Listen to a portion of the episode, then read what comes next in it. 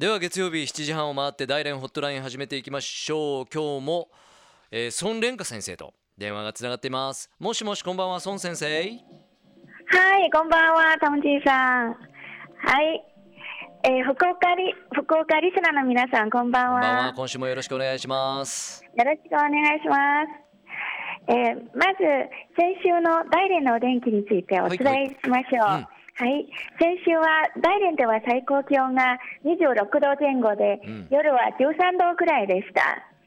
うん、で雲一つない快晴の日が続いていて日中は半袖でも暑いくらいでした。福岡と同じ感じですね。今日もね福岡も同じぐらいで、はい、半袖の方も多かったですよああそうなんですか、うん、はい、はい、それでは今日お伝えしたい大連のホットニュースは、大連明石家祭りに関するニュースです。明石家祭りはですねあの、林、ね、先生もねあの本当にねおすすめされてましたんで僕も行きたいなと思ってたんですが今年もそんな季節になりましたか？そうですね、うん、26回目になります。はいはい。で、あの、中国語ではアカシアの花をファイファと言うんですけれども、ねうん、はい、今年は5月、えーと、24日から30日まで行われます。で開幕式は24日の午後、えー、東上水上というところで開幕式が行われました。昨日ですね。はい。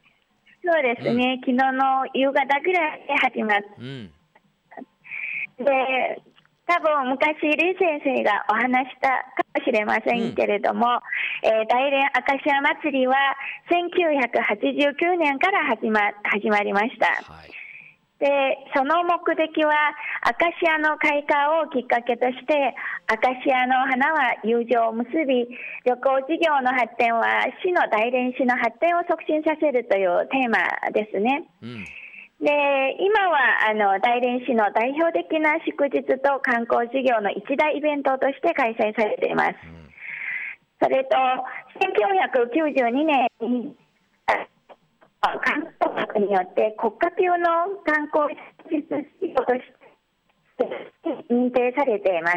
うん、ちょっと電話がですね聞こえにくいところがありましたが92年でしたねそれね。そうです、ね、はい、わかりました。92年から国家観光局によって、国家級の、えー、観光事業として正式に認定されました。なるほど。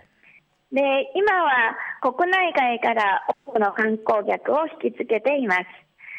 で、また、大連市の重要な観光資源の一つにもなっています。でしょうね。うん。はい。で、大連市にあるアカシアの木の品種は、あ全部で13種類あるそうですね。で、一番多いのは、ハリエンジュという品種なんです。ハリエンジュ。うん、そうですね。本数としては、5万以上、5万2000本ぐらいあるみたいですが、全体の70.4%を占めているそうです。で、今回のアカシア祭りには、日本、韓国、ロシアのの代表団が参加しています。うん、えー、24日行われた開幕式では、大連市長の開会の挨拶に続いて、日本旅行協会会長、二階俊博会長と、えーうん、韓国旅行協会会長、南三湾会長が祝辞を述べました。うんえー、日本からは300人以上の、えー、代表団が参加しているそうです。お世話になります。はい。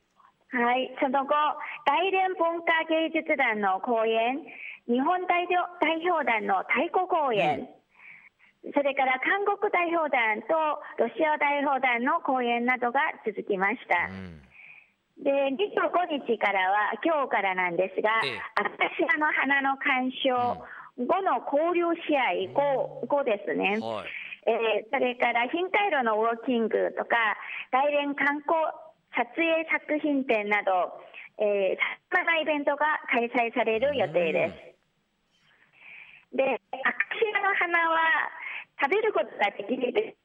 食べれますよね。うん、うんはい。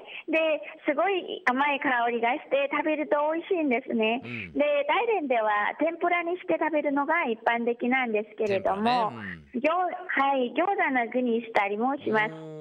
なるほど。そうですね。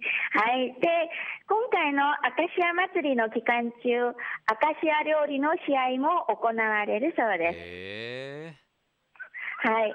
で、あのうちの大学うん。の大連女大学のキャンパスの中にも、アカシアの木がとても多いんです。で、今、このキャンパスの中に入ってきたら、甘い香りが漂っていてすごい気持ちいいですよ。一番いい季節かもしれませんね。そうですね。でもね今日写真を撮ろうと思ったんですけれども、花がちょっと散り始めていて、早かったですね。はい、早いですうね。ん多分最近暑いからでしょうね。あー気温が急に上がった影響があるかもしれませんね。うんはい、そうです。まあでもその明石家祭り自体は30日まで行われるということで楽しんでください。はい、ありがとうございます。日本からもたくさんね、あの福岡からもたくさん行かれると思いますんで、よろしくお願いします。はい、はい、ということで今回も孫蓮華先生でした。ありがとうございました。シェイシェイ。ありがとうございました。再见。Love FM Podcast. ラブ f m のホームページではポッドキャストを配信中スマートフォンやオーディオプレイヤーを使えばいつでもどこでもラブ f m が楽しめますラブ FM.co.jp にアクセスしてくださいね Love FM Podcast.